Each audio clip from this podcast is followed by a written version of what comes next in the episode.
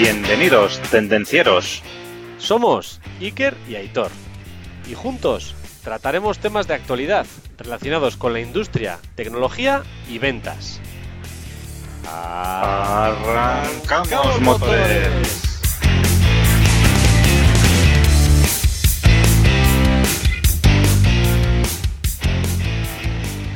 Muy buenas tardes, Aitor, ¿qué tal? Buenas tardes, Iker. Muy bien, aquí estamos otra vez.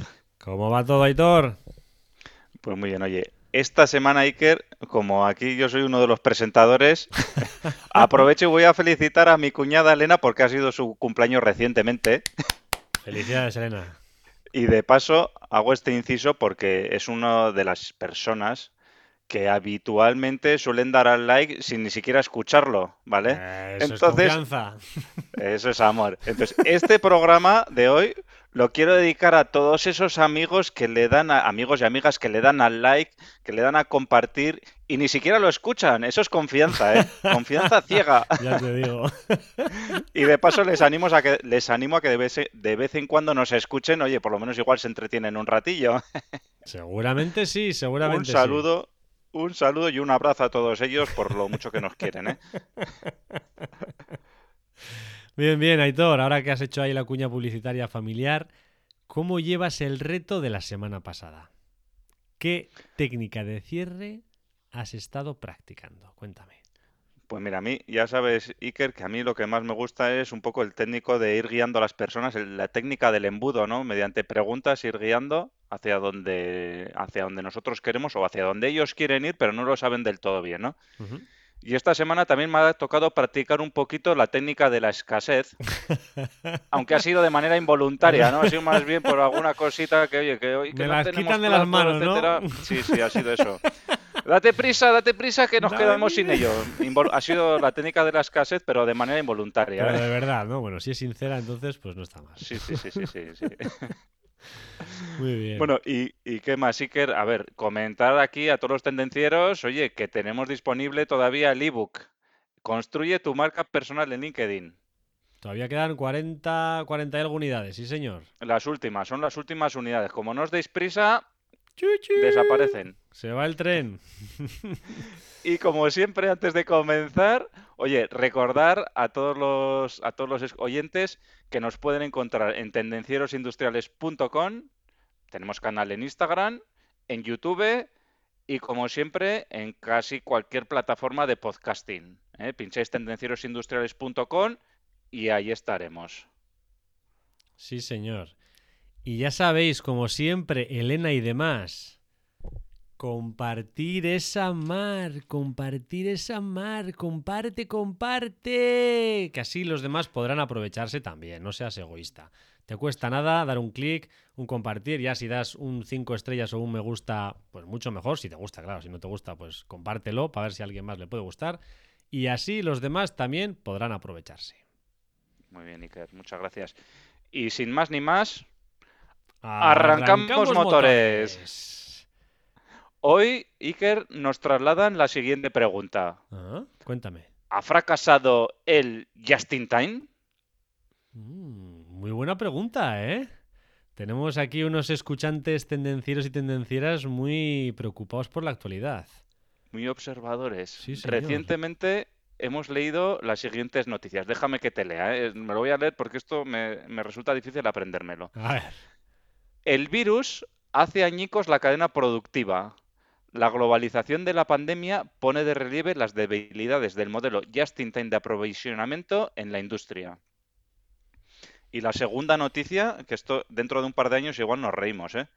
La escasez de chips y de metal sacude la industria del motor y paraliza 10 fábricas aquí en, a nivel de España con más de 50.000 empleados. Del metal no es del metal, ¿no? O sea, del No, no es del heavy metal, del metal, sí. Y las fábricas, bueno, el aumento de la demanda global de semiconductores para fabricar aparatos informáticos y electrodomésticos y el menor flujo ac- del acero y aluminio en Asia cortan las cadenas de suministro de componentes para la industria del automóvil y obligan a parar la producción en las principales factorías de coches de aquí, de, a nivel de España estamos hablando. Seguramente los que nos escuchéis en México, en Estados Unidos, en Sudamérica, pues seguramente estáis igual, ¿vale? Pero aquí en España además os voy a dar nombres SEAT, Ford, Volkswagen, Stellantis, Renault. Bueno, estas son algunas de las, de las empresas que han tenido problemas de, suministro con este tema de los chips, del acero, etcétera. Mm. Entonces, si queremos saber cómo hemos llegado a esta situación, para entenderlo mejor, lo primero es entender un poco qué es esto del just in time. Iker, ¿nos lo puedes explicar? Mm, just in time, justo a tiempo, que se diría aquí en castellano, que suena mucho peor en castellano en este caso que en inglés. A ver, el Just in Time es un sistema de gestión de inventarios que se desarrolló en Japón. Nuestros amigos los japoneses en los años 80, en la fábrica de Toyota, pues desarrollaron este sistema como elemento central de su sistema productivo. Al final, el Just in Time se orienta a la eliminación de todo tipo de actividades que no agregan valor y al logro de un sistema de producción ágil y suficientemente flexible para absorber las fluctuaciones en los pedidos de los clientes. Es decir, vamos a, vamos a repasar en ciertos puntos y así explicarlo de un modo más detallado. La filosofía JIT se basa en los siguientes puntos claves. Producir, uno, lo que el cliente desea y cuándo le desea, y así reducir al mínimo la necesidad de almacenar. Es decir, si no hay pedido del cliente, no empiezo a producir. Importante, ¿eh? 2. Minimizar los tiempos de parada en línea. Adaptación rápida de la maquinaria. Tecnología SMED. Eso es, la, preparación de máquinas. Muy importante. Cambio rápido. 3. Establecer un sistema pull en el que cada fase tira y pone en marcha la anterior. Es decir, la última máquina es la que pide a la anterior y así sucesivamente mantener un flujo de producción uniforme. Es decir, el cuello de botella marcará exactamente el flujo de producción. 5. Reducir el tamaño de los lotes de fabricación, siempre teniendo en cuenta la, cantidad demandada por el cliente. Es decir, producir en pequeños lotes permite tener un mayor control de los niveles de inventario y detectar posibles fallos en el proceso, que es una de las patas de esta filosofía. 6. Para evitar todo esto, para evitar todos los fallos, efectuar un número alto de controles de calidad para evitar fallos y demoras en la producción. 7. Crear células de producción flexibles, de forma que esta célula sea capaz de, debido a su flexibilidad, producir simultáneamente diferentes productos. En base a la demanda del cliente, fabrico el producto que necesito. Y ocho y último punto, disponer de un personal cualificado y polivalente, porque tendrán que realizar diferentes tareas y en diferentes máquinas. Más o menos son los ocho puntos. Así es. ¿Qué, Entonces, ¿qué objetivos tiene el Just in Time? Has explicado muy bien un poco lo que es la filosofía del Just in Time y esto al final se traduce en los objetivos que vamos a comentar actualmente. El principal objetivo del, del Just in Time es la eliminación de desperdicios. Ya lo has comentado tú un poquito antes. Pero por desperdicio lo que entendemos es cualquier gasto innecesario en el proceso productivo. Pero ya pueden ser desperdicio en forma de materiales o en forma de tiempos, de desplazamientos, etcétera. O sea, no, no tiene por qué ser algo físico, ¿vale? Entonces, debemos reducir también bueno, los principales fines de este sistema es deshacerse de los desperdicios, como hemos dicho, y para ello, y para ello simplificar todo el proceso de producción en la medida posible. Eh, ¿De qué estamos hablando? Pues de sobreproducciones. Eh, producimos solo lo justo y necesario. Almacenaje, pues lo mismo también, lo que hemos dicho antes, almacenes intermedios, almacenes de materia prima, reducirlos en la medida de lo posible, reducir las operaciones superfluas. ¿eh? Pues si hay que hacer un nuevo proceso, pues se hace un nuevo proceso, pero donde no haya operaciones superfluas. Evitar los desplazamientos en la medida, en la medida de lo posible, tanto de materiales como de personas. Entonces, esto es algo muy típico también del, del, del Just in Time y de la filosofía Lean, ¿no? Entonces, si hay un operario y tiene que hacer un montaje y se tiene que desplazar tres metros para coger un material, pues si en lugar de desplazarse tres, se tiene que desplazar solo uno, o simplemente mover el brazo, o directamente hay alguien que se lo facilita, pues bueno, eso es parte del, del JIT también, ¿no? Es, es un desperdicio también, ¿no? Un, un, sí, un desperdicio que tratamos de evitar. Tema de inventarios, averías y tiempos de espera también. Esto hablaremos luego también un, poquito más tarde también, el, el hecho de el material no tiene que estar esperando eh, a la entrada de la máquina, sino eso evitamos el, el, almacenaje y los tiempos de espera de esas, de esas materias primas y de las personas, etcétera, etcétera.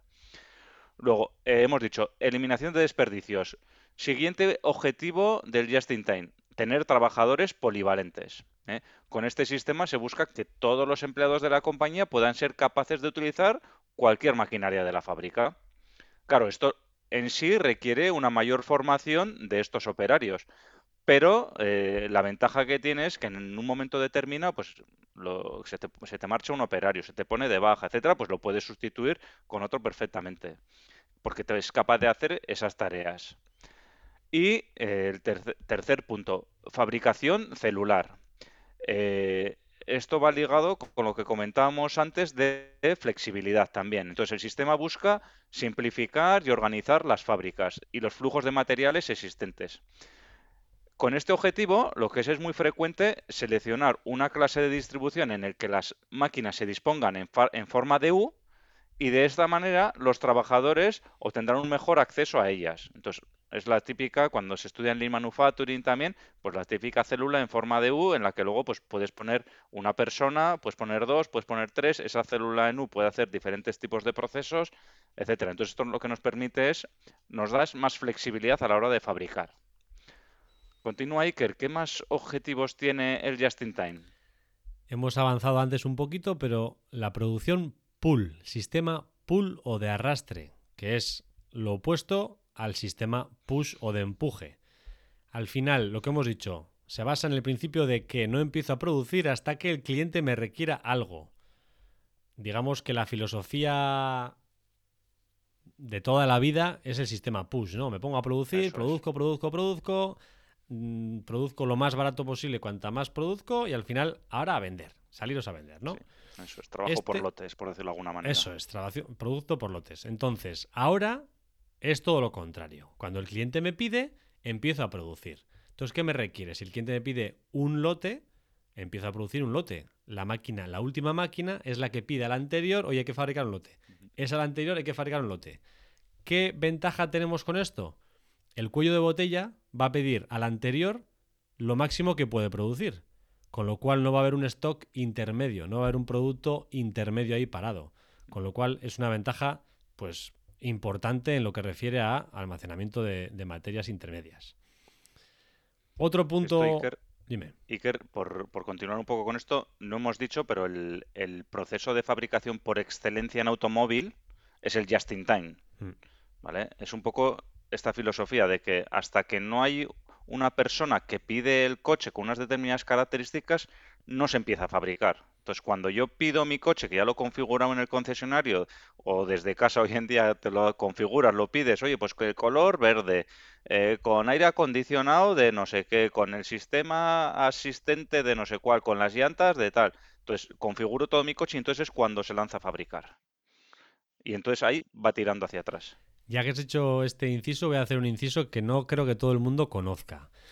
Antes, los sistemas de fabricación clásicos eran tal cual acabamos de comentar, ¿no? Oye, yo me pido un Volkswagen Polo verde, gasolina, tal y cual, ¿no? Entonces, en el momento de la producción, en cuanto empieza ya la prensa a hacer las chapas, ya sabemos que esa chapa va a ir para ese vehículo concreto, directamente para tu Volkswagen Polo de color verde que te has pedido.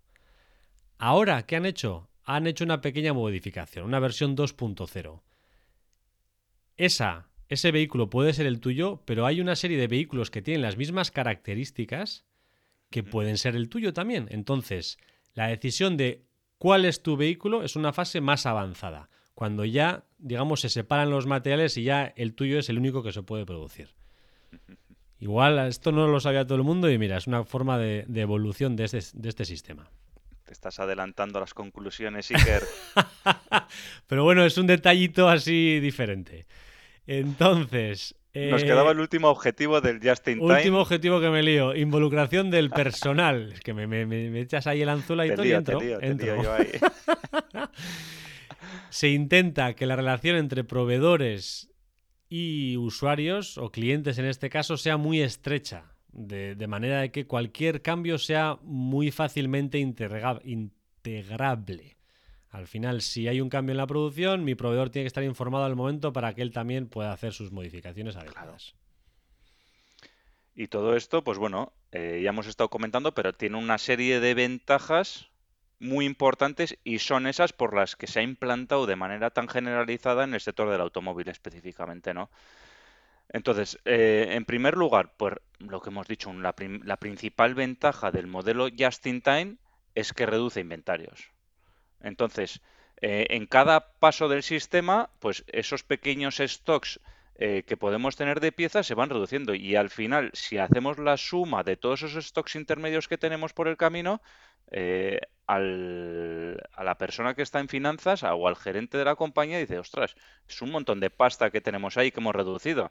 Y ese dinero que está inmovilizado en stocks lo puedo dedicar a otra serie de cosas, ¿no?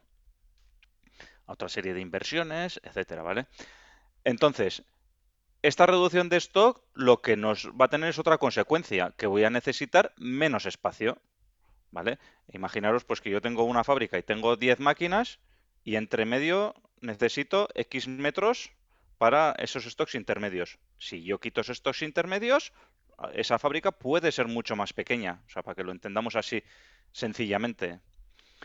Eh, otra de las cosas que tenemos es que se gasta, claro, tenemos menos espacio, esos materiales, estos, bueno, estos intermedios e incluso stocks iniciales que nos vienen ya directamente del proveedor, se va a gastar mucho menos tiempo en la logística de, ese, de esos stocks eh, intermedios. Lógicamente, como ya el material viene lo justo lo que necesito y automáticamente pasa al proceso de fabricación. Entonces, ahí ahorramos un montón de tiempo, un montón de pérdidas a la hora de hacer la ubicación de todos estos materiales, etcétera, etcétera. Igualmente, eh, como, tenemos menos stocks, esos stocks no se van a quedar eh, desactualizados, anticuados, eh, caducados, y aunque se queden, va a ser una mínima parte de lo que podríamos tener anteriormente. En el sistema tradicional, imaginaros, ¿no? Pues que fabricamos de mil en mil y luego vamos vendiendo pues 100 al mes, por decir algo, ¿no? Eh, ¿qué es lo que puede ocurrir? Pues que tú fabricas mil y resulta que al mes, al mes 6 pues ese modelo ya no tiene, ha dejado de funcionar, no se vende. Pues te tienes que comer, pues X unidades de inventario eh, que se, han quedado obsoletos, ¿no? El sistema JIT lo que te hace es evitar eso, ¿no? El, el proceso productivo es más lineal y entonces no tienes estos intermedios, pues no se te quedan, no se te quedan caducadas, no se te quedan anticuados los, los stocks. Y el, el modelo Just in Time, o justo a tiempo también, persigue el objetivo de limitar, de eliminar los puntos muertos en el tiempo en el que está trabajando el artículo y en el tiempo en el que está a espera. Ya lo hemos comentado antes un poquito antes, ya sea porque estará almacenado o porque el material está yendo de un lugar a otro para eliminar su elaboración. Entonces, todo eso lo reducimos. Ya ves, todo está muy ligado a tema de stocks. Y el- otra de las ventajas que tiene también es que requiere una relación más estrecha con los proveedores, con los suministradores. Eh, porque estos, claro, eh, no puedes tener cualquier proveedor. Tienes que tener un proveedor que te asegure las, que te asegure el suministro. Pero este proveedor también va a tener unas compras aseguradas por tu parte, por la parte del, del- consumidor. Entonces, esto obliga a hacer mejores eh, planes de fabricación e incluso, pues bueno, como son planes a largo plazo, pues bueno, también puedes tener una serie de ventajas económicas también. Y bueno, estas son las ventajas. Pero todo esto del Just in Time, que está muy bien, tiene unas ventajas, es muy bonito, está súper guay, pero ya hemos comentado hoy dos noticias eh, que está habiendo problemas con el suministro del Just in Time. Sí, señor. Entonces, ¿cuáles son los principales problemas que nos podemos encontrar con una estrategia de Just in Time, Iker? Al final hay una serie, claro, las propias ventajas pues pueden convertirse en desventajas en diferentes épocas, ¿no? Entonces, lo que bien has comentado hace un minuto, Aitor, es que eso, que la estrategia de JIT funciona en base a una relación muy estrecha con los proveedores. Pero claro, eh, si hay cualquier imprevisto, pues todo esto se puede ir al, al, garete, porque al final como no existe un buffer de inventario, pues si hay cualquier cosa que altere el tema, nos vamos. Entonces, al ser el inventario eh, bajo o prácticamente inexistente, al final es necesaria una entrega eh, de materiales muy, digamos, eh, Muy planificada, ¿no? Entonces, es muy importante que la información que esté entre el proveedor y el cliente sea el- al momento. O sea, en cuanto haya algún imprevisto, alguna modificación de producción o cualquier cosa, inmediatamente los proveedores tienen que estar notificados, porque, claro, al final hay un poco tiempo de reacción, con lo cual los sistemas de información entre cliente y proveedor, lo que llamamos en su momento integración horizontal, no sé si os acordáis, Sí, sí. es muy importante en este caso. Aquí, Iker, yo por el conocimiento que tenemos del sector también ya ves que eh, fabricantes de coches les lanzan sus órdenes de fabricación a los proveedores de piezas, por ejemplo, al que le fabrica el faro o los asientos, con dos o tres horas de antelación solo. O sea, y dos horas antes, ese es el tiempo que tienes para fabricarme esta pieza y entregármela en el orden adecuado, no más. Por eso el JIT funciona muy bien cuando eres un car manufacturer y los proveedores tienen un stock de la hostia. Si no, tiene sus pequeños problemas de imprevistos. Punto 2. Problema número 2. Desventaja número 2. Crisis de suministro. Al final, cualquier problema en la cadena de suministro genera demoras en la entrega y puede mandar todo al garete. No tengo ningún stock intermedio, no tengo nada. Me fallan los chips. Ya hemos visto. No sé cuántos mil coches almacenados en la campa de Pamplona. Me falla el metal, me falla el cobre, me falla... Nos quedamos colgados. Sí, el proveedor de asientos no te suministra asientos porque le falta la goma espuma del asiento. se le ha quemado una parte de la fábrica. Claro, estas relaciones mm, son amorosas, o sea, son monogámicas. O sea, tú eres mi proveedor de asientos y eres mi proveedor de asientos. Como te garantizo una serie de pedidos, no puedo tener dos. No, tengo mi proveedor de asientos. Si tú sufres, yo sufro, con lo cual las crisis de suministro pueden ser un problema. Sí. Cuéntame, Hitor. Otro de los retos que plantea el Just in Time son los incrementos de demanda. Debido a que la producción se basa completamente en pedidos existentes, pues el sistema no es eficiente para hacer frente a pedidos inesperados. Una empresa que utiliza esta estrategia puede estar mal equipada para eh, manejar un aumento repentino de la demanda de producto. Entonces, claro, no tienes un inventario de respaldo. Entonces, eh, si de repente tenemos un aluvión de pedidos, no vamos a poder hacer frente a estos pedidos. Esto puede significar, pues eso, eh, demoras prolongadas por parte de los clientes. Los clientes van a estar insatisfechos. Eh, pérdida del potencial de parte de un pedido si surgen problemas en la cadena de suministro. O sea, esto, bueno, luego, no sé si lo comentamos luego, que si el just in time, si tienes, te baja la demanda, pues te vas a beneficiar porque no tienes estos intermedios, pero en el momento en que sube, tú estás preparado para eh, tener una producción lineal, pero no para producir a picos. Entonces esto va a ser un, gran problema. Otro problema también es cuando hablamos de grandes pedidos, ¿vale?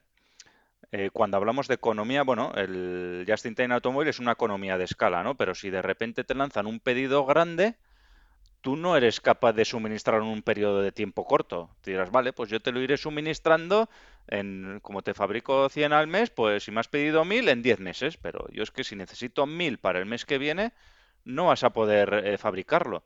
Y aparte, eh, si pudieras fabricarlo, lo que no vas a poder es beneficiarte de la fabricación en lotes de la eh, forma de fabricación tradicional, por decirlo de alguna manera. En, en fabricación tradicional, cuando tú haces un lote grande, pues eh, obtienes una economía de escala y los lotes y la- el coste de fabricación por unidad te baja.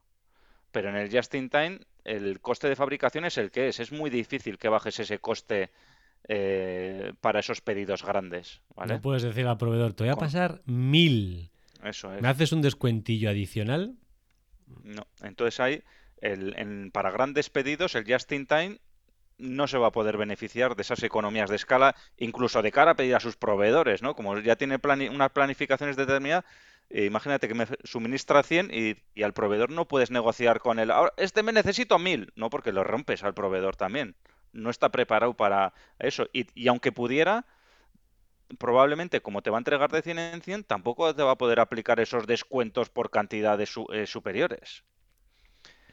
Y luego, otro de los retos, el último de los retos que, tiene el Just in Time es la propia integración con los proveedores, ya lo has comentado tú antes.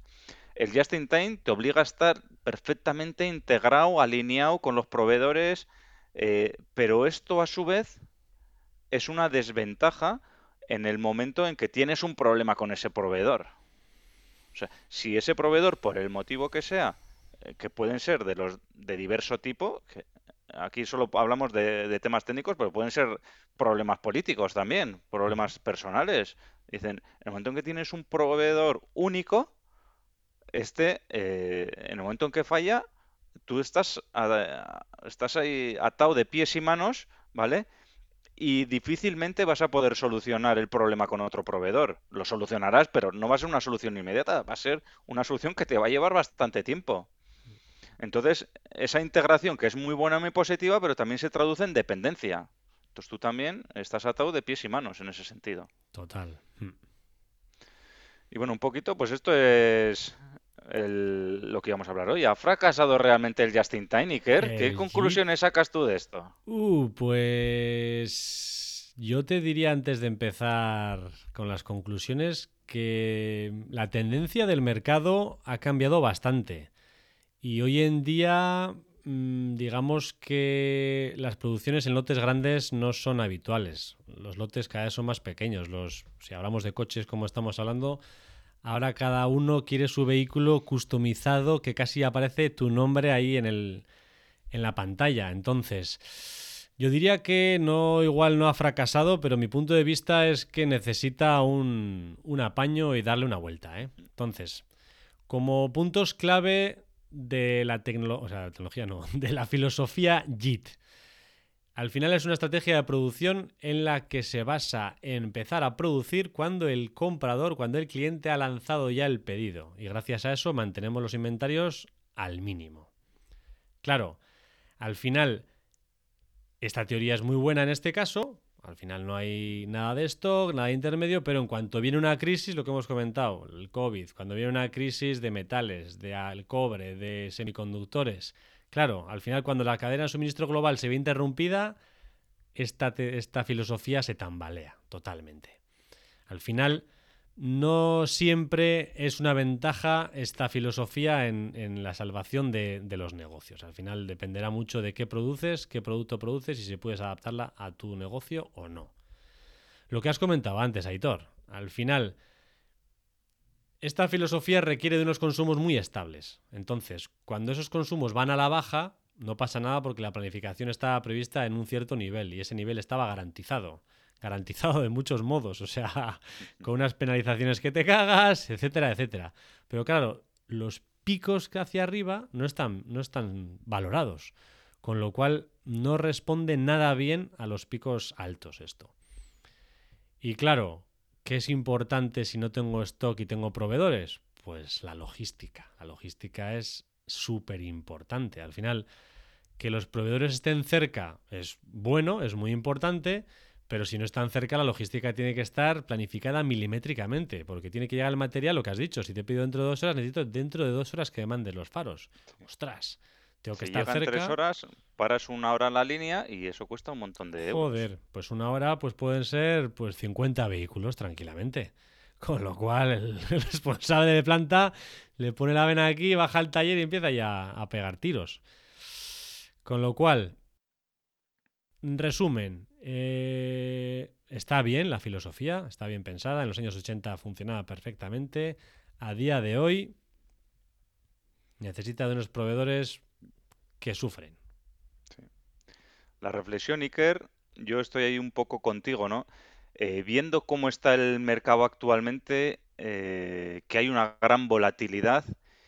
eh, en este caso nos ha tocado el tema de la pandemia del coronavirus, pero es que lo que veo es que en la sociedad al final nos estamos polarizando y estamos globalizando, ¿no? Entonces, ¿yo cómo lo veo? Que es que cada día más vamos a, a temas, lo que he dicho, de polarizarnos, ¿no? Dices, oye, ahora se pone de moda este, esta cosa. La Y PlayStation lo 5. queremos todos, y lo queremos todos, pero no todos en Europa, en, y en y China, en Estados Unidos, en Sudamérica, en África. No, no, es que lo queremos todos, todo el mundo. Y Entonces, ya. claro, y ya. Entonces, estos son lo que hemos dicho, es, es- va en contra de lo que es la filosofía JIT. De lo que en contra, porque estos son picos, es lo quiero todo ya, pero ya, todo. Y, y lo que hemos dicho antes, si tú tienes un consumo o si tú tienes una demanda de mil unidades al año, esas mil unidades se te van a concentrar en un mes. Y en los otros 11 meses vas a tener 100. Entonces, el JIT no está preparado para esto. Entonces, eh, bueno, eh, yo creo que evolucionará, ¿no? En este sentido. Y, pero es que de cara al futuro yo creo que esto va a ser más agudizado todavía. Porque vamos a funcionar más por modas, eh, estamos mucho más globalizados y entonces esto yo creo que va en ese sentido. Y ahora se pone de moda el, el teléfono tal, y ahora se pone de moda el coche cual, y ahora se pone de moda la serie de la televisión de no sé qué, y todos a ver esa serie. Y ahora se pone en moda esta aplicación del móvil. Y es que es así, yo lo veo, yo lo veo que esto va, que esto va en ese sentido, ¿no? A, a- que vamos a, a rachas, ¿no? Y que, y que en el futuro va a ir cada vez más en ese sentido. Entonces, lo que hace 40 años, pues sí que era una demanda más o menos constante, ahora mismo yo creo que eso es, todo lo contrario, ¿no? Entonces, me imagino, pues como decías antes, ¿no? Iremos a modelos híbridos, allí donde más aplica el just in time, pues bueno, habrá que empezar a pensar en hacer stocks, en igual, la- igual eh, en lugar de hacer el proceso productivo entero pool, pues solo haces una pequeña parte o vas haciendo subpartes en la cual, pues bueno, puedes hacer cosas que son eh, estándar para ciertos, para ciertos vehículos o ciertas operaciones y, ahí igual sí que puedes aplicar JIT, pero a partir de ahí igual tienes que hacer ciertos stocks, etcétera, etcétera, ¿no? Y un poco yo eso es como, como creo que, que puede ir el futuro. Estoy totalmente de acuerdo, ¿eh? Dos proveedores, igual uno local y otro más internacional.